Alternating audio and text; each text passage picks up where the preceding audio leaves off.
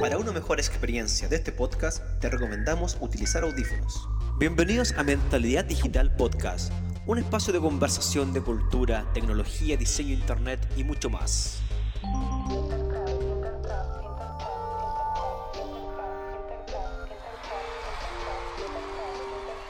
Hola a todos, bienvenidos y bienvenidas a este nuevo capítulo de Mentalidad Digital Podcast Capítulo, episodio número 17. Estamos aquí contentos, contentos porque hemos llegado a ciertas instancias y también estamos contentos porque les contamos que esta semana, la semana pasada en realidad, eh, junto a Alberto, eh, estuvimos participando de la Bienal de Iberoamericana de Diseño en el Foro de Innovación Docentes, en donde presentamos, ¿cierto? Esta instancia de podcast como una herramienta educativa Así que estuvimos ahí participando con gente de todo Iberoamérica y estamos súper contentos porque pudimos, pudimos exponer y presentar Mentalidad Digital al mundo. Así que qué mejor, qué mejor, estamos felices. Y también contarles que hoy día no vamos a contar con Alberto Fernández porque él está realizando investigación en terreno. Lo enviamos a hacer una investigación en terrenos en el metaverso. Y también está junto a Angie, ambos dos están allá haciendo esta investigación. Así que hoy día no lo vamos a tener, pero sí vamos a contar con la gran participación, un gran invitado. Aplausos, por favor, a la tribuna, a don Harold Chacón. ¿Cómo estás, Harold? Bravo, bravo. Ah, yo bravo, bravo. Oye, bien, bien, bien, Marco. Gracias por la invitación. Sí, no, pero está genial. Se nos adelantó un poquito la invitación, pero estamos acá porque hace rato que queríamos invitar a Harold. Es un, personaje, hay que decirlo. Docente de diseño, ¿cierto? En Duoc UC, en la carrera de desarrollo y diseño web. Y Harold es animador digital de la Santo Tomás. ¿Qué tal? Y también diseñador cross media en la Universidad Gabriela Mistral. ¿Qué tal? ¿Qué tal? ¿Qué currículum, Harold? Ah? O sea. Bueno, sí, también. Eh, en, este tema de la educación, eh, bueno, existen estos, estos currículums, eh, pero también he complementado gran parte del estudio eh, autónomamente. Ah, eso hay que decirlo, eso es fundamental. Sí, mucho, mucho de lo que de lo que uno estudia en, universidades, institutos o, cursos en el extranjero, que, de hecho el último que fui a hacer a Buenos Aires entregó hartos conocimientos, pero uno no termina de complementarlo hasta que eh, no se hace autodidacta y se eh, responsabiliza por su propio aprendizaje también o por el afán de descubrir más. Así que... ¿Qué tal? Eh, ¿Qué tal? Aplausos por eso, porque eso es el espíritu que debemos tener nosotros los profesionales en siempre querer aprender más. Oye, Harold es, le pega todo el tema de cine, audiovisual, es seco, o sea, hace de todo Harold, hace todo. soldadura al arco también Soldadura al arco, lo que le pide, Harold está ahí atento siempre y es un seco porque siempre está aprendiendo. Render, se me deja en todo el mundo ahí del 3D. No, la hace toda, la hace toda. Harold es, es como el comodín, así. Oh, ¿y ahora quién podrá salvarlo? Y aparece Harold ahí. es como el chapulín colorado del, del diseño. sí, así es. Bueno, es que eh, me apasiona, en verdad, me apasiona todo este tema del diseño, me apasiona el mundo de la animación también, cuando empecé a estudiar diseño. Eh, me gustaba mucho, mucho la pintura, de hecho, siempre he, pintado, pero eh, el tema cuando empecé a digitalizar un poco esto y empecé a ver que, claro, el diseño no, no es tan libre como el, como el arte, como mucho se piensa, eh, pero aún así tiene, tiene algo muy, muy atractivo, ¿cierto? Que cuando, cuando se logra diseñar, o se, se entiende el, diseño, ¿cierto? A cierto nivel, eh, es un lenguaje también. Se traduce en algo que comunica y tiene una potencia súper grande y de hecho se puede aplicar para todo tipo de cosas, eh, no solo en el ámbito profesional, estoy hablando, o sea, el diseño está en todo, eh, como uno, desde cómo uno decora su ambiente donde vive hasta eh, cómo uno piensa las cosas también. Qué, qué bonito, esto, vamos a, tomarlo, lo vamos a, extraer y lo vamos a publicar en nuestras redes sociales porque muy lindas frases. Oye, Harold, te quiero comentar algo. Me quiero quebrar en este momento, Harold. Me acabo de comprar el último iPhone. Acabo de vender mi riñón, vendí mi auto y acabo de comprarme el último iPhone, el iPhone 12. ¿Qué te parece, ah? ¿Qué te parece? Oye, oye, pero. pero Marco, ese no es el último iPhone. El último iPhone es el iPhone 13. No, pero ¿cómo? Ya está en el iPhone 13. Ah, sí. Maldita obsolescencia programada, ¿cómo te odio? ¿Cómo te odio? La obsolescencia hace referencia, según la RAE, a algo anticuado o inadecuado a las circunstancias, moda o necesidades actuales. Cuando se habla de obsolescencia programada, consiste en limitar la vida útil de un producto de manera planificada, en donde se introducen elementos de forma que tengan una durabilidad determinada, obligando al consumidor a sustituir dicho producto. Bueno o no, eso lo discutiremos en este capítulo en Mentalidad Digital Podcast. No te lo pierdas. Oye Marco, ¿y cómo nace o de dónde se gesta esto de la obsolescencia programada? Oye, tremendo tema. Este es el tema que nos convoca, ¿cierto? Eh, la intro ahí lo dijo todo. Bueno, y como bien ahí la introducción nos, nos comentaba, ¿cierto?, qué es esto de la obsolescencia programada, que principalmente es como la programación, ¿cierto?, eh, limitar la vida útil, ¿cierto?, de un producto. Eh, bueno, estuvimos investigando esto y me creería, Harold, yo sé que tú lo sabes porque tú eres un investigador también, aparte de todo lo que haces, te gusta mucho leer e investigar, y sabes que un poco que esto nace un poco de las ampolletas o bombillas de luz. Ah, algo, algo algo creo que, he leído por ahí sobre el inicio desde, la, ampolleta cuando comenzó a, crearse la energía eléctrica. Claro. Principalmente. Tomás Edison versus Tesla, ¿te acordáis por ahí? Sí, sí, eso, eso es interesante ver ahí que ellos empezaron a competir, de hecho, Tomás Edison con Tesla, por eh, el diseño ya de las ampolletas. Cada uno diseñó distintas ampolletas y, claro, en ese tiempo, cuando recién estaban probando este, este tema, eh, las ampolletas de Tesla, de hecho, él decía que eran para siempre. ¿ya? Ahora, la visión comercial que tenía Edison, ya que de hecho era un inventor de más renombre, y que siempre mantuvo a la, sombra Tesla. Tesla fue un, trabajador, de hecho, en algún momento de, Edison, y lo mantuvo a la sombra con este tema, pero aún así eh, Edison tenía la visión comercial y nunca, nunca quiso tampoco eh, crear algo que no tuviera un, fin, ¿ya? Y Tesla no lo pensaba así, lo mismo con, la generación de, energía, ¿cierto? Tesla pensaba que la energía era gratuita, que era libre para todos, ¿cierto? Edison no, Edison tenía una visión mucho más comercial de, de lo mismo, de la energía y con este mismo tema de la ampolleta, algo recuerdo que cómo, pensaban ahí en ese tiempo. Sí. Bueno, y de esto nace porque pensemos igual que crear un buen producto tiene como resultado, uno dice, oye, voy a crear el tremendo producto, el mejor producto, por lo tanto voy a tener tremendas ventas, ¿cierto? Voy a hacer un éxito mi proyecto, ¿cierto? Pero si lo pensamos desde el otro punto de vista, es el peor modelo de negocio crear algo muy bueno. Porque claro, probablemente la primera vez o el primer año que tú vendas ese producto vas a tener muchas ventas. Pero ¿qué pasa el segundo año? El tercer año no vas a vender nada porque tu producto es tan bueno que nadie lo va a necesitar comprar nuevamente. Entonces, un poquito... O tampoco no, va a tener soporte tampoco el producto. O sea, no, va a existir una, un área de soporte del producto, ni, ni, tampoco se van a dedicar a generar piezas de repuesto, ni ese mercado va a florecer tampoco. Exactamente. Yo tenía un profesor que siempre decía, ¿para qué vamos a hacer las cosas bien si las podemos hacer mal? Entonces, dentro de esto, ¿por qué crear un buen producto, cierto? Si podemos empeorarlo, reducir su tiempo de vida y luego venderlo nuevamente. Y ahí viene un poco, ¿cierto? El tema de las ampolletas con Thomas Edison Tesla. Y contarte que en el año 1800, cuando se crearon las primeras ampolletas, ¿cierto? Estas llegaron a tener un tiempo de vida aproximado de 2500 horas.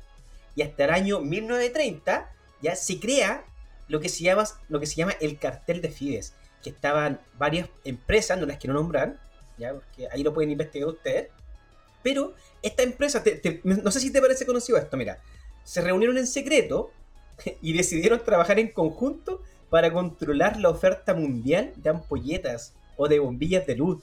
Entonces dijeron, oye, vamos a hacer algo, miren, nuestras ampolletas no pueden durar tanto. Y entonces vamos a establecer mil horas como la cantidad de vida útil de esta ampolleta, ¿cierto? Y para que ellos aseguraran este cartel de que la, competencia estaba cumpliendo esas, esas horas, ¿cierto? Eh, se tenían que enviar las, las ampolletas y ellos las sometían a un laboratorio y hacían pruebas. Entonces, por ejemplo, el que no cumplía con esta norma o si, se excedía, por ejemplo, a las 2000 horas, tenía que pagar multas y esas multas están registradas. Por lo tanto, este cartel de Fibes fue el, primero que de alguna forma controló o crea este concepto de la obsolescencia programada.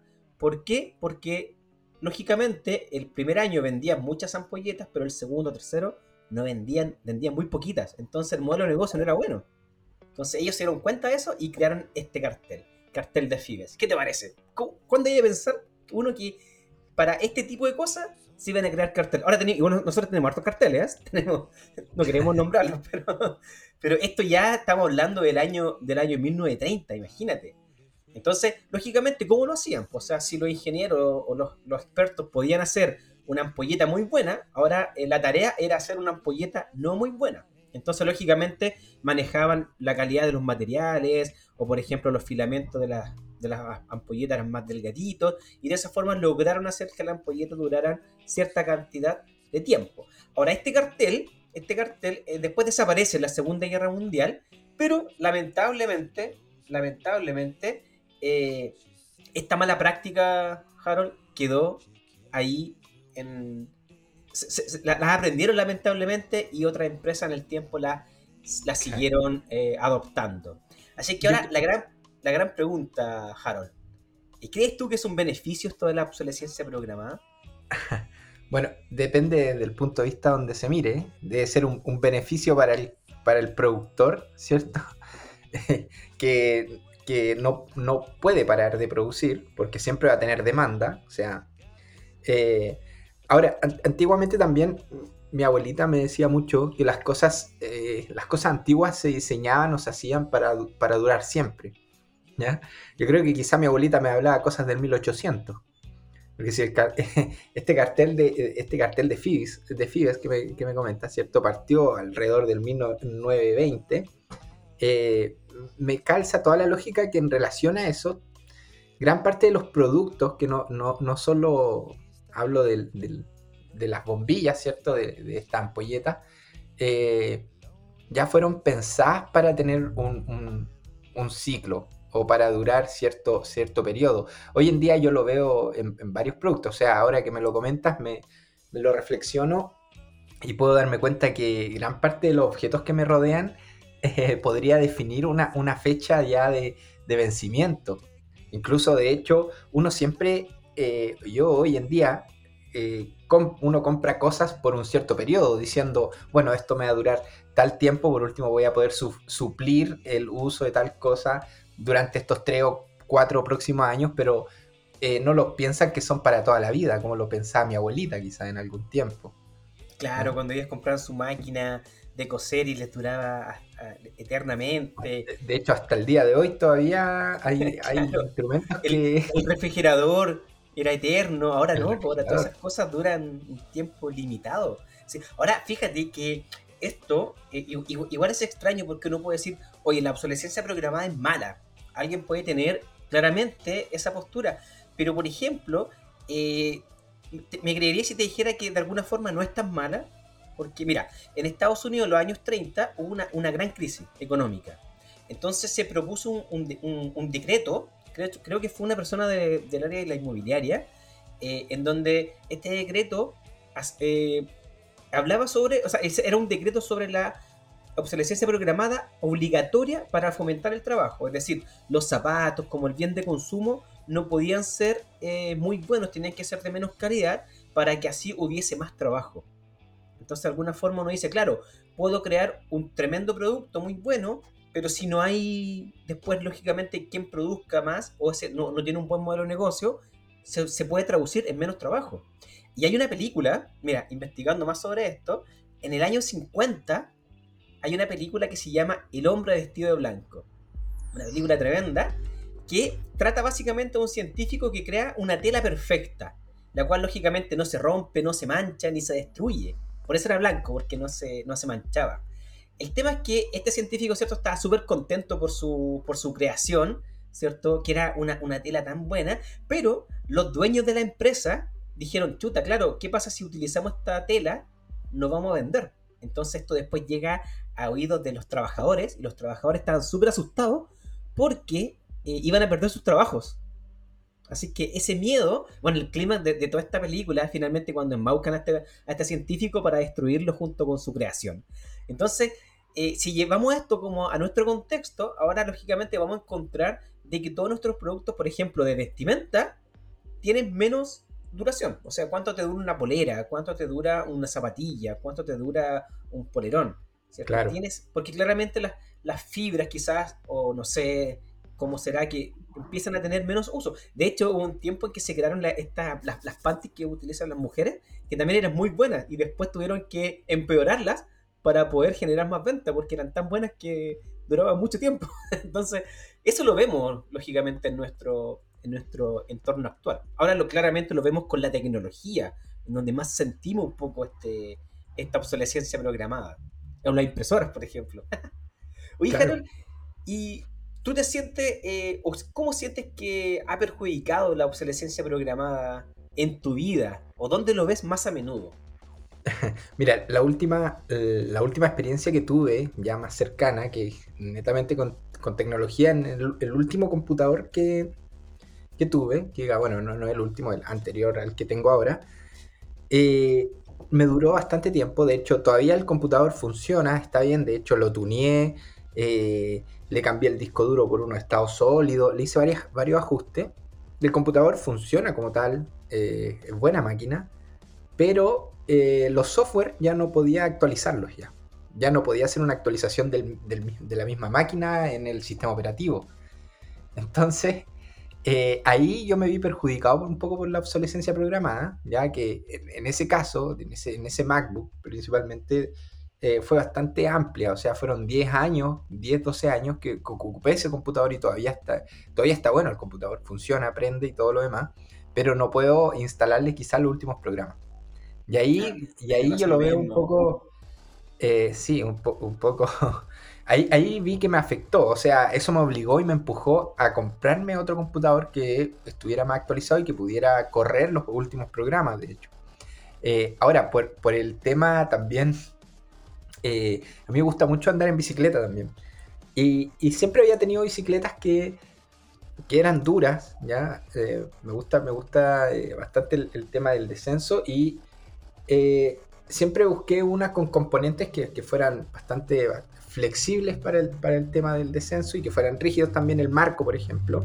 Y el, el último marco de la bicicleta se me rompió por desgaste, Y, yo pensé que me iba a durar mucho más tiempo.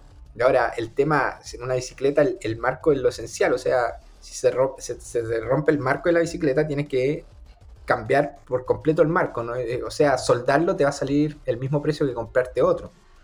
Entonces, ahí también me, me, afectó un poco y quizás la, en la decisión de compra, eh, después de, decir, oye, mejor me voy a comprar algo que realmente me dure más, ahí también hay, varias, varias empresas, tampoco quiero decir marcas, pero unas que su promesa de venta es decir, te damos, eh, te, entregamos el marco eh, con garantía de por vida. Y de hecho hay, hay, varias, hay varias marcas que tienen esa promesa de venta de decir, oye, esto tiene garantía de por vida o esto tiene un seguro de por vida o XXX motivo de por vida, pensando un poco y tratan de decir un poco, nosotros nos, quizás no estamos muy, muy de acuerdo con la obsolescencia programada, pero el costo de esto es cuatro veces más de lo que te puede costar algo normal. O algo una por otra. Claro, una, por, otra. Una por otra. Entonces, eh, me ha perjudicado en, ese aspecto, porque quizá me gustaría que por, el tema de la tecnología si estuve con una máquina que funcionaba, que quizá eh, me hubiera gustado que me durara quizá un, tiempo más y, siento que nunca, eh, nunca di vuelta un paso de agua sobre el computador, por ejemplo, eh, tenga que dejar de ocuparlo porque no puedo actualizar los programas. Entonces, esa, esa quizá ha sido una de las frustraciones más grandes con este tema de la obsolescencia programada. Y lo otro también es el tema de, eh, hay varios dispositivos, por ejemplo, que, eh, que cumplen la función, eh, no sé si, te sucede, pero hay los, proyectores, por ejemplo, tienen ciertas horas de luz. De esta ah, luz. Sí. La ampolletita. bueno, el tema de la ampolleta. Y ahí el, el caso, que hay varios dispositivos que funcionan de la misma manera, de repente es mucho más cara la luz que hasta el mismo proyector. Eh, bueno, eso lo vemos mucho. El Por mismo ejemplo, caso, en la impresora. El mismo caso de la impresora. El mismo caso de la impresora, que te conviene de hecho comprarte una impresora nueva, que te la regalan con los cartridge de tinta, y eh, vuelves a imprimir y ya tienes la impresora con el cartridge, que ir y comprar un cartridge porque te va a salir el mismo precio de eh, la impresora más cartridge. Entonces, llega a ser un, un, poco una locura. Ahora, todo este tema de la obsolescencia programada, que, que como me comentás, que nació en los años 20 por ahí, eh, yo creo que ya poco está conversando con la sustentabilidad, que es un tema que yo creo que se viene bastante fuerte ahora. De hecho, es un tema que, se conversa por el, por el calentamiento global y mucho, mucho, muchas temáticas que van en relación a eh, cómo nos volvemos una sociedad, ¿cierto? Un mundo que sea más sustentable en el tiempo, ¿ya? Más allá de, la sociedad del, reciclaje, ¿cierto?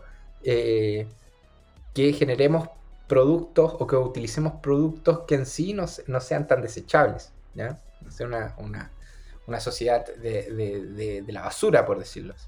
O sea, ya, ya, estamos en eso, estamos ya eh, acabando con nuestro, con nuestro mundo y cada vez hay más residuos tecnológicos, los cuales lamentablemente muy poco porcentaje el que se puede rescatar. Reciclar.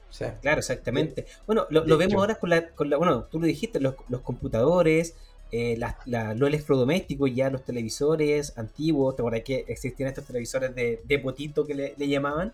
Entonces, cosas ya queda totalmente obsoleto porque la, obsolescencia, la, obsolescencia así de palabra, ¿cierto? Como se decía al principio, tiene que ver con lo anticuado. Entonces, no queremos tener lo anticuado, queremos tener lo último. Y ahora lo vemos también incluso en los celulares. O sea, ya estamos eh, desechando un montón de celulares porque son los último, ¿cierto? Y ya no, y, estamos cada vez actualizando. Y de hecho, los mismos, como tú dices, los computadores o el software, o sea, ya ni siquiera los computadores siguen funcionando, pero el software, el sistema operativo, ya es obsoleto. Es obsoleto, claro. Por ejemplo, nosotros que estamos relacionados al mundo del diseño, ¿cierto? Estamos, por ejemplo, tenemos los programas de diseño.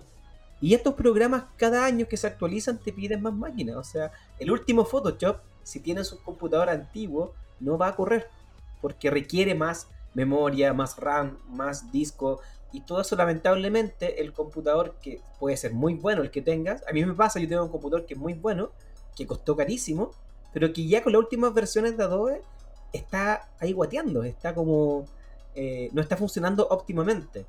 Y claramente me obliga después el, sistema a cambiar el nuevo sistema operativo, en lo cual lo más probable me empieza a funcionar más lento con el tiempo. Ahora pregunta, Harold. ¿Cuáles son los tipos de obsolescencia programada que, se conocen? Bueno, aquí te cuento un poco. Hay tres tipos de obsolescencia que se conocen. Nosotros, de hecho, hemos estado hablando de varios de ellos, pero para, aterrizarlo, ya para los podcast escucha, eh, estos tres tipos, primero tenemos el funcional, ya que dentro del funcional hablamos, ahí hablamos con, el ejemplo principal, que es la bombilla, ese es funcional, ¿cierto? Entonces, ¿Cuál es el funcional? Eh, a grandes rasgos es el que está diseñado ¿ya? para que el producto falle, para que se termine rompiendo o se termine agotando y que eh, en el caso lo mismo de la impresora, ¿cierto? Que después de 2000 copias, por ejemplo, eh, ya después, el, independiente de que nosotros cambiemos el, el, toner o el cartridge o lo que sea, la impresora está diseñada para hacer o para imprimir 2000 hojas, por ejemplo, o las horas de luz del proyector, eso es funcional, donde ya se, diseña la funcionalidad, ya, o que la funcionalidad esté eh, pensada para que falle en algún momento, ¿ya? Eh, de hecho, los prueban, como tú comentabas, tienen ahí laboratorios donde prueban, por ejemplo, la resistencia de materiales, cuánto tiempo, con cuánto tiempo está pensado que este material o tal mezcla de este material, por ejemplo, te lo, comento aquí con el cuadro de la bicicleta, eh, la aleación del aluminio con X material está pensado que es en un desgaste de tal, de no sé, de 2000 horas andando en bicicleta o de tantos kilómetros, lo mismo que pasa con los autos, ya empiece a fallar, está diseñado. Esa es la funcional. Después tenemos también la obsolescencia de diseño, ya que esta eh, también va, relacionada, está muy relacionado al mundo de la moda esta del diseño, ya porque si lo pensamos así, la, ropa que hoy en día se está utilizando, lo más probable es que mañana o el próximo año ya no, no sea lo que se esté ocupando. Entonces, por ejemplo, la colección otoño, otoño-verano, eh, o primavera-verano, perdón, de, de este año no te va a funcionar el próximo año. No va a ser la misma colección primavera-verano del, del 2022. Entonces, ahí estás obligado por un tema de diseño, ¿ya? Porque ya no es la moda, ya no es lo que se lleva, a que esa ropa que compraste el 2021 ya no la puedas ocupar el 2022 porque hoy en día se están ocupando otros colores, otras formas y otra manera de vestir. E, e, eso pasa incluso en las zapatillas, ¿estás fijado? yo, yo nunca había visto en mi vida filas tremendas por obtener la última zapatilla de moda que realmente no es nada del otro mundo. O sea, solamente los jóvenes, los adolescentes, quieren sí tener la última zapatilla que, por cierto, la venden a un precio, pero a un precio altísimo, exorbitante, a lo que vale en realidad, y la gente hace filas para obtener su última zapatilla. O sea, ya el marketing, que vamos a hablar de eso más, adelante, ya ha llegado a, niveles tan. Em, manejan tan bien a, su público objetivo que ya han logrado generar en ello o crear necesidades. Así es. Tener la última polera de la marca, la última zapatilla, ¿cierto? Y si la compramos con el año pasado, es a lo mejor un cambio muy sutil. Pero eso no solamente se da en el diseño, sino que también en la tecnología, que sería nuestro tercer tipo de obsolescencia programada. El, tercer tipo de obsolescencia, claro, la tecnología. Que hay, ahí también esto apunta a lo que hablábamos sobre el software, ¿ya? Que acá, eh, por ejemplo, un producto deja de ser obsoleto porque el sistema operativo no es compatible con este, o el nuevo reproductor de música, o el último, la última aplicación, no sé, de fotografía, por ejemplo, ahí está relacionado a la tecnología.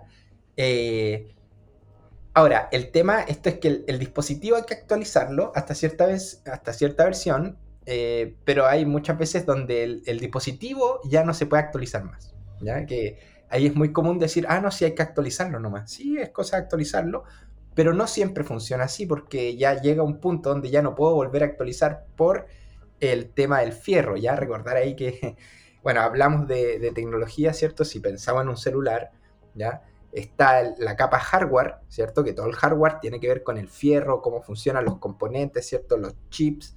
Que estos chips están diseñados para funcionar en conjunto con un software, ¿ya? Y este software son los programas y es todo lo que está ¿cierto? Eh, diseñado por un programador para que funcione este, este recurso. Entonces, eh, aquí lo que avanza en la tecnología es hardware y software en paralelo. ¿ya? Entonces, es muy fácil que ocurra la obsolescencia tecnológica porque o no avanza hardware o no avanza software en paralelo. Entonces, los dos, eh, idealmente siempre van avanzando los dos, para que no ocurra la obsolescencia. Entonces ya puedes desfasarse tres versiones en uno o te quedaste con un hardware muy antiguo y el software está tan adelante que ya también quedaste obsoleto. Entonces es muy fácil caer en la obsolescencia por tecnología porque tiene que conversar hardware y software. Entonces es mucho más fácil. A diferencia, por ejemplo, de, del diseño funcional que tienes que tiene una vida útil de tantas horas, por ejemplo, pero las horas están condicionadas por eh, la vida útil total de 2000 horas, por ejemplo, una ampolleta y este tipo de cosas. Pero la, de tecnología es mucho más sensible, de hecho. ahí, claramente pasa y, nos va a pasar porque nosotros lo, podemos ver en nuestros computadores, en la impresora, en los televisores, de hecho. O sea, por ejemplo, si vemos ahora tenemos los Smart TV, ¿cierto? Que van siendo, necesitan ciertas aplicaciones. Por ejemplo, yo tenía un televisor que no le, podía, no le puedo instalar Spotify.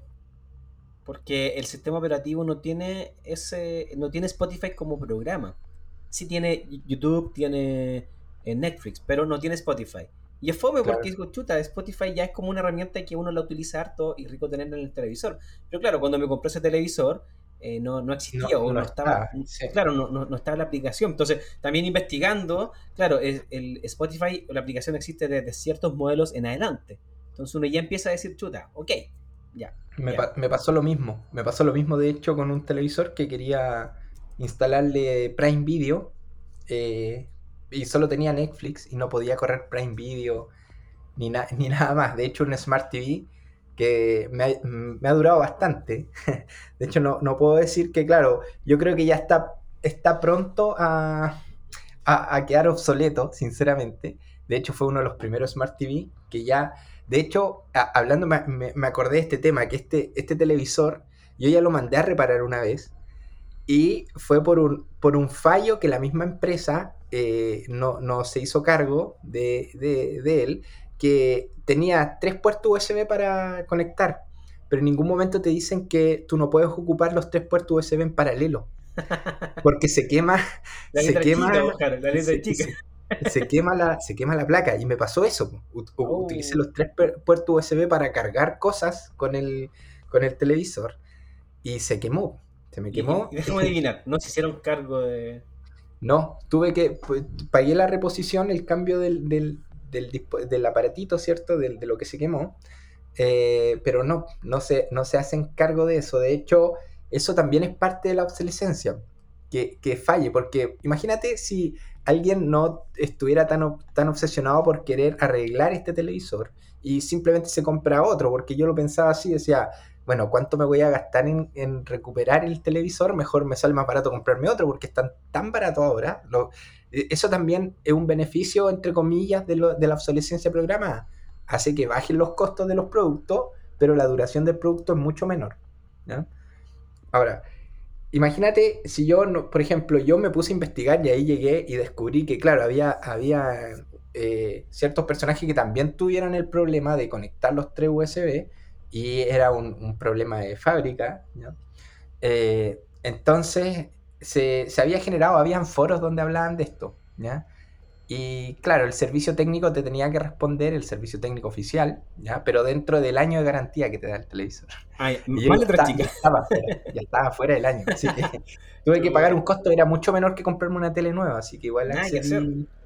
Sí. Nada que hacer. Oye, había un caso en YouTube que, que había estado investigando, no me acuerdo, en YouTube bien famoso, que hace años cuando hizo una campaña de esto porque él había comprado un iPod eh, y había pasado el año lo mismo y, y, falló su batería. Entonces llama al servicio técnico y él grabó, pues, y le dicen como, oye, quiero, tengo este problema, tengo tanto tiempo el iPod y falló la batería. Entonces le dicen como, mira, la verdad es que enviarlo todo te va a costar como 200 dólares, pero la verdad es que en ese caso te conviene más comprarte uno nuevo.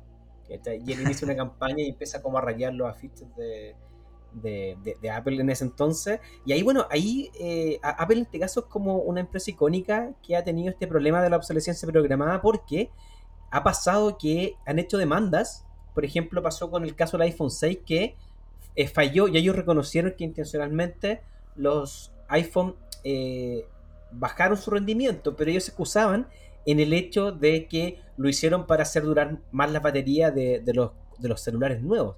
Finalmente claro. ganan esta batalla, ganan este, este, este, juicio que finalmente no llega a juicio, se arregla internamente y Apple paga una cierta cantidad de plata que lógicamente es, es nada. La, la, nada misma en comparación a todas las ganancias que tienen al generar, ¿cierto?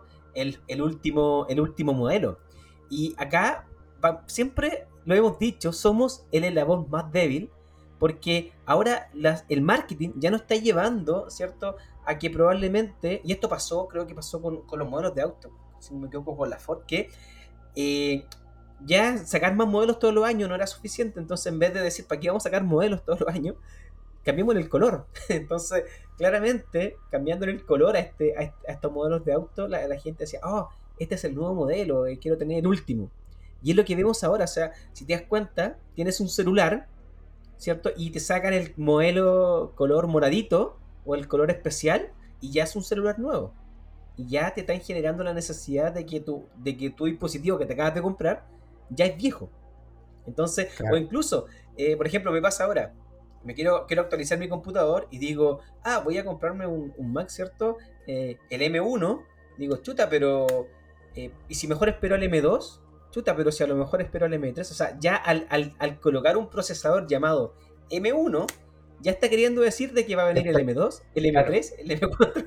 De, de hecho, ese, ese método que ocupa Mac de serializar, ya de hecho así, así se llama serializar, el, eh, lo ocupan muchas muchas marcas, ya, y, el, y también me daba miedo a mí que diga, yo creo que, fíjate que Mac an, an, anterior del M1 compraba, ¿cierto? A Intel el procesador, Claro. Y, quizá, claro, el costo del producto era un poquito más caro, ya porque tenía que externalizar la compra de eso, pero ahora que todo lo producen ellos, es un poco riesgoso porque ellos también pueden, pueden manejar a placer también la obsolescencia de cada uno de estos componentes, que es distinto a Intel, porque la promesa de Intel es generar el mejor procesador que quizá tenga un mayor rendimiento. ¿ya? A pesar de que estuvimos viendo unos, unos benchmarks, unas comparativas de los procesadores, y, y claro, eh, hay muchos que muestran que sí, el procesador, de, por ejemplo, en el caso del M1, eh, funciona bastante bien para, para, render y este tipo de cosas, pero en el caso de la temperatura, eh, tiene uno o dos grados más. Entonces, yo no sé si tenga lo comparamos, con los, lo, comparamos con los iPad, ¿te acuerdas? Claro, lo comparamos con los iPad. Con los iPad, claro. un iPad versus un MacBook. Un MacBook Pro.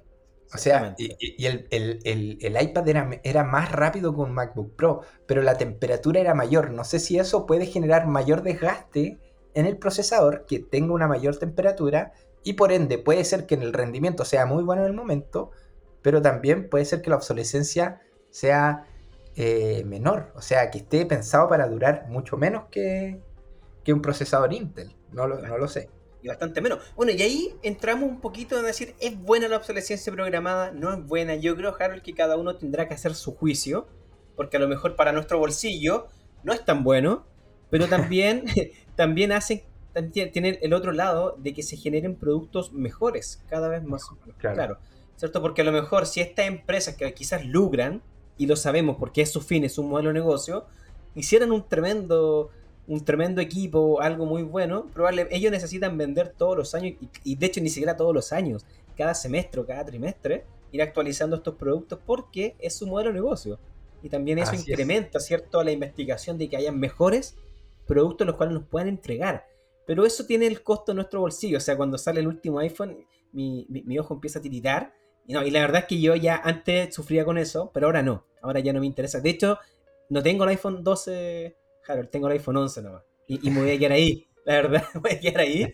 Y no lo quiero cambiar porque por una cámara mejor quizás no vale la pena en este momento. Eh, y, hablo del iPhone porque me gustan los iPhones, o sea, no, me acostumbré nunca con Android, pero esto también pasa con los Android, pasa con Samsung, pasa con, con los Huawei, pasa con todo en realidad. Si llevamos el iPhone porque quizás el, el, que nosotros utilizamos y lo tenemos más, más a mano, pero esto pasa con todos los equipos, ya Huawei ya tiene toda su serie de, de celulares y vemos un montón de modelos y, ahora sacan el, el, modelo tanto Pro, Max, Plus y todas las cantidades de, tamaños y van generando necesidades en los usuarios. Por eso siempre decimos que somos el eslabón más débil. Y acá nombrar un poquito los tres principales problemas que tiene la obsolescencia programada, que es que prevalece el lucro económico por encima de la calidad. Pero esto tiene que ver lógicamente porque ¿quién va a querer generar un producto muy bueno si después no va a poder hacer un modelo de negocio con él? ¿Verdad? Y ahí Ahora, se entiende en ese punto de vista. No sé hasta qué punto, pero... Incluso, ojo que ya existen eh, organizaciones que están tratando de darle un poco la vuelta a esto. ¿ya? Eh, aquí eh, yo descubrí hace poco una organización, ¿cierto? De hecho es una fundación que se llama FENIS, ¿ya? Fundación Fénix, que es Fundación Energía e Innovación Sostenible sin obsolescencia programada, ¿ya? Que eh, tratan de darle un poco la vuelta a los productos que, tienen una obsolescencia programada y eh, te enseñan, por ejemplo, hay tutoriales para arreglar aparatos electrónicos y quizá darle un poco más de duración a su vida útil. Eso es genial, eso es genial. Sí. No, está, está muy bueno. Y ahí, por ejemplo, esto, te estoy hablando de esto que está eh, a nivel mundial, pero en Europa, que son, ya nos llevan más, tiempo en, estas cosas, o son sociedades que lo reflexionan más, eh, Francia es uno de los países que está liderando la lucha contra la obsolescencia programada. De hecho, sus empresas tratan de, eh, yo creo que deben regular las empresas en que los productos que generen la obsolescencia quizá quede un poco de lado y tratan de, apuntar hacia, hacia la sustentabilidad en el tiempo. Más allá y, eso me parece maravilloso. economía circular. Eso me parece maravilloso porque el segundo gran problema, ¿cierto? Que tiene la obsolescencia programada es justamente el exceso de, residuos. O sea, se genera tanto residuo, ¿cierto? Y eso lógicamente va en contra de la sustentabilidad y la, y, la sostenibilidad. Eh, y también el uso excesivo de materias primas para poder producir más. Entonces ya empezamos a, caer, ¿cierto?, en este gran problema. O sea, se gana por un lado, pero se pierde por otro. Hay que llegar a un equilibrio. Me parece genial que nosotros tengamos la, opción de decidir. O sea, por ejemplo, yo tengo una impresora eh, y en vez de comprarme otra cuando falló, busqué un técnico re bueno eh, que se encarga, se dedica a esto, a arreglar impresoras y me dijo, no, mira, esta impresora te va a durar hasta 6 años más. Cada cierto tiempo hay que hacerle mantenimiento, falla esto. Entonces, mi impresora en realidad falla, falla cada un año y tanto. Y yo se la llevo donde, esté, donde él y por 10, 20 lucas me, me arregla la impresora, la deja impecable, le hace una mantención y esa impresora me dura un año, un año y medio más. Entonces, em, ahora de, hecho hace poco la llevé y ya mi impresora dos, tres años más puede durar fácilmente. Entonces, en vez de comprarme otra, la llevo a arreglar y listo. Y ahí la tengo. Y sigue y hace la misma pega en vez de botarla. Entonces, eh, depende de nosotros un poco tomar la iniciativa, ¿cierto? Hacia que nuestros productos sean, eh, ¿cierto? Eh, puedan durarnos más, ¿cierto? Y tengamos un futuro sostenible y esto sea mucho mejor. Porque si, si llegamos así a, este nivel, ¿cierto? A este nivel también de, un poco de, avaricia también, de siempre querer tener lo último, eh, no sé en qué vamos a terminar finalmente, Harold. Claro, no, yo, creo que vamos a terminar endeudados todos los años. Así como me comentaste que, dejaste un, riñón más un pulmón por el iPhone. Yo creo que es, e, está, eso está muy cerca de ser, de ser real. Yo creo que, que, de hecho, ahí si miran las cifras, por ejemplo, Chile es uno de los países que la tasa de endeudamiento a nivel familia es una de las más altas. O sea, en Latinoamérica se generan las tasas de endeudamiento más altas. Y yo creo que también es culpa del marketing, ¿ya? Ahora, indirecta la culpa sí, porque uno debería tomar decisión y decir, oye, lo necesito no lo necesito tan urgente, no lo sé, ¿ya? Pero, pero sí te, te, sientes un poco obligado también a, hacerlo. O sea, por estar, eh, uno lo que te decía, la obsolescencia de diseño, estar a la moda, o sea, no puedo estar ocupando una ropa que está fuera de, la vanguardia este año. Oye, y, nosotros somos todos O sea, esto lo vamos a decir porque nosotros tenemos nuestro. Con Harold hacemos, tenemos un ramo en, paralelo, ¿cierto? Y, nuestros estudiantes que a lo mejor nos van a estar escuchando acá son lo, son lo top de lo top, así, pero van así, pero es una pasarela nuestro, nuestro curso y nosotros somos así, nos sentimos unos vagabundos, así como sencillitos, ¿cierto? nosotros estamos ambientados en los años 80. Y el año, claro, por decirlo. y nuestros estudiantes están, pero así, pero lo top de lo top. Entonces ahí en el diseño yo creo que estamos aportando la obsolescencia del programa de Harold. claro, es como, es como, es, un poco absurdo hablar desde el punto de vista del diseño y también decir que el diseño desde el punto de vista también aporta ahí a la obsolescencia programa de no estar en lo más in de, lo último que, va saliendo. Bueno, quizá en el, en el, tema del, diseño web, quizá es, eh, es más fácil actualizarse, ¿ya? porque eso es un tema de tecnología, quizá. Pero claro, en el diseño de vestuario quizás se ve mucho más reflejado el tema de la obsolescencia. Ahí sí que hay tendencia, hay, hay vanguardia, hay marcas, de hecho, que eh, dicen quién está ok o quién está fuera de, la lo moda. In, lo in y lo out. Oye, Harold, qué buen capítulo. Bueno, finalmente siempre lo hemos dicho, somos el león más débil, tenemos que tomar las riendas, ¿cierto?, de la obsolescencia programada y nosotros hacer que nuestros productos duren más. Eh, la página que nos recomendó Harold es fenis con 2s.org. Ahí la vamos a dejar también en la, descripción. Y acá vienen, Harold, los tips de la semana. De la semana. Sí, Harold. Bueno. ¿Qué serie estáis viendo en este momento en Netflix o en cualquier plataforma de streaming? A ver, cuéntanos, cuéntanos. Buena pregunta. Eh, bueno, ahora estoy en, Amazon, ah, en Prime Video, ¿cierto? Estoy viendo Maradona. De hecho, No, me ha dado mucho tiempo de ver, de ver serie, pero cuando, cuando tenga más tiempo, ahí, de repente me veo tres, cuatro en paralelo. De hecho, como que no veo solo, solo una. Pero ahora que tengo menos tiempo estoy viendo Maradona. Y Maradona sé que es corta. De hecho, voy como en el, en el, sexto capítulo eh, de ah. este crack del fútbol. muy buena, me gusta. Ahora hago un comentario. Yo no soy muy futbolero, ¿ya? pero eh, me gusta porque eh, le da un punto de vista histórico. No solo habla de Maradona, sino que habla también de, la situación social, habla un poco sobre, eh, comienza hablando de, de, la, guerra, el conflicto, ¿cierto? Argentina con, Inglaterra en esa, en esa época por las Malvinas. Entonces, ahí, ahí me enganchó la serie. Ah, Pero si hubiera sido puro fútbol, no me engancha. Hay que verla, hay que verla. Oye, yo también sé que eres, un buen lector. ¿Qué estáis leyendo? A ver, cuéntame. Eh, eh, sí, mira, ahora estoy leyendo, de hecho, un libro que salió el año pasado. De hecho, no, no, he tenido mucho tiempo también, lo mismo, el tiempo, factor tiempo. Eh, estoy leyendo Craig y Vaga, ¿ya? De Jeff Bezos, ya que está, está bien bueno. habla un poco de cómo Jeff Bezos, ¿ya? Un ser común y silvestre, como todos nosotros, eh, llega a esta, a esta iluminación de crear Amazon. De hecho, es, raro que ahora te diga que estoy viendo Amazon y, también estoy leyendo sobre Jeff Bezos. Y, y sí, me gustó también la. Me, gustó el prólogo que le hizo Walter Isaacson, que se llama, eh, al, libro. Eh, que comenta un poco, habla un poco de Jeff Bezos. Era un, compadre común y silvestre que, trabajaba en una empresa de tecnología en ese tiempo donde el internet no era muy, muy popular, ¿cierto? O estaba recién partiendo. Y eh, él decide abandonar su, trabajo y eh, apuesta todo a crear esta tienda online. y, su, eh, su, cómo partió, entre comillas, el, que financió a Jeff Bezos eh, fue su mamá y su papá, pero con los ahorros de, toda su vida. Es como su jubilación.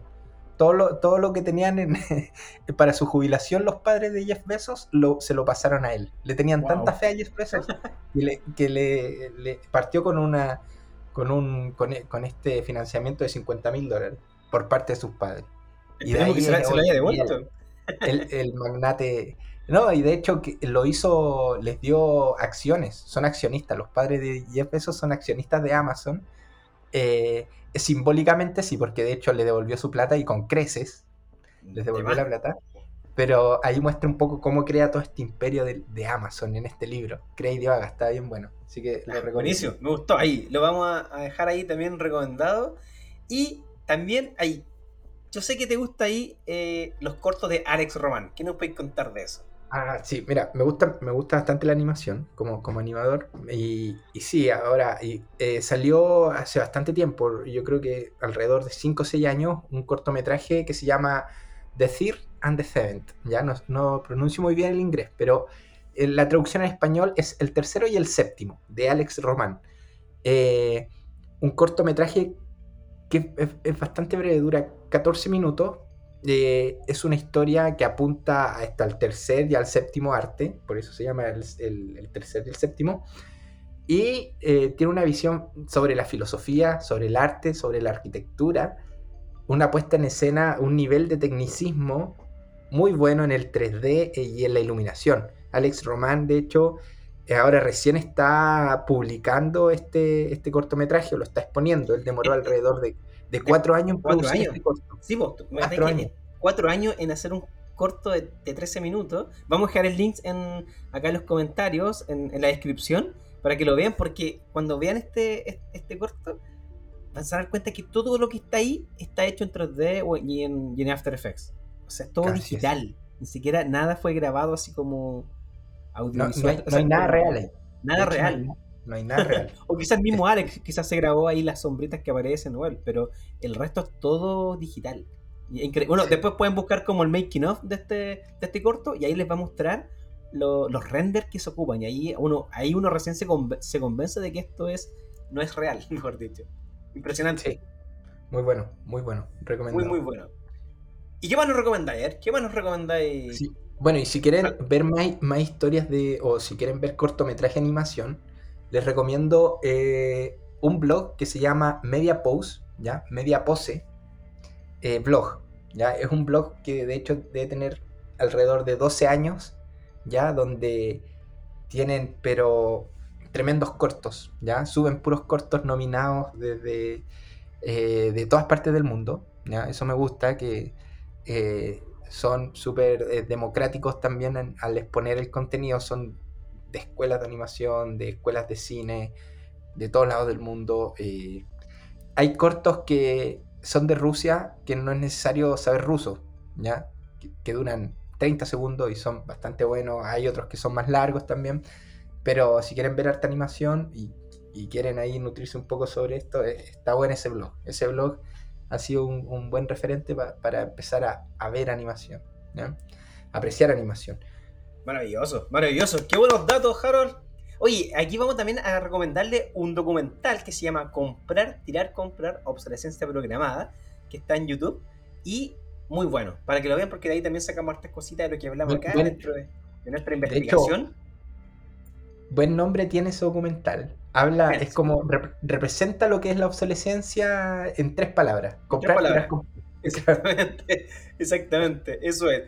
así que tenemos harta, harta información. Eh, bueno, y lamentablemente, Harold, hemos llegado al final de este gran capítulo. Se nos hizo cortito, se pasó el tiempo volando, así que te vamos a dejar invitado a un próximo capítulo, Harold, para que nos pueda acompañar. Gracias, Marco. En este, en este podcast que de seguro la fanática iba a quedar contento, va a decir, oye, ¿de quién es esa voz? De Don Harold Chacón. Y ahí vamos, nos, vamos a colocar tus redes así acá, porque si no se te van a llenar de, de, fans. No, además que yo soy, un poco arisco con, con, las redes sociales, pero. Pero, pero siempre el, meme es bienvenido. Nosotros lo utilizamos para hacer. Sí, si quieren ver memes, síganme. Ah, Claro, lo jugamos para, para molestarnos mucho constantemente. Oye, eh, Harold, te quiero comentar, bueno, hemos llegado al final de este gran capítulo, agradecer tu participación, el tiempo que tú nos regalas para, estar aquí, ¿cierto? Hablando de este tema, de la obsolescencia programada, se vienen grandes temáticas, eh, vamos a comentar así a la rápida, el metaverso, propiedad digital, y ahí por, lo menos ahí vamos a dejar eso en el, tapete, y se vienen estos buenos capítulos así, en los cuales nuestro equipo creativo anda haciendo la investigación en terreno, y ahí también esperamos, Harold, que nos pueda acompañar prontamente y contarte que estamos en casi todas las plataformas de podcast: Apple Podcast, Google Podcast, Spotify. Y en realidad, cualquiera, yo creo que de las que exista en, de podcast, tú buscas Mentalidad Digital y ahí vamos a estar. Así que nos pueden escuchar ahí. Y también estamos en nuestro Instagram, Mentalidad Digital Podcast. Arroba Mentalidad Digital Podcast. Y ahí nos pueden comentar, mandar mensajitos. Y nada, pues estamos escribiendo los libros de historia, Harold. Así es que muchas gracias por estar acá y nos vemos en el siguiente capítulo de Mentele Digital Podcast. Unas palabras al señor Harold. Buenísima, gracias Marco por la invitación. Eh, espero que Alberto eh, esté ahí en ese mundo, en el metaverso, esté súper bien, esté, rescatando buena, buena información. Yo, yo sé que sí. Así que vamos a estar atentos a ver qué nos trae después. Así que todos también los, los podcast escuchas de, de mentalidad digital, que se queden atentos a los próximos programas que están están re buenos, así que vamos a estar ahí poniendo atención cuando se lancen los próximos capítulos. Gracias Marco por la invitación, un abrazo. Un abrazo Harold, nos vemos. Chau, chau. Chau, chau.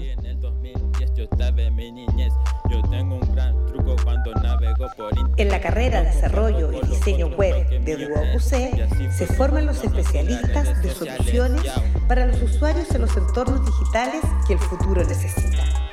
Conócenos en www.duoc.cl o síguenos en las redes sociales de la Escuela de Diseño de Duoc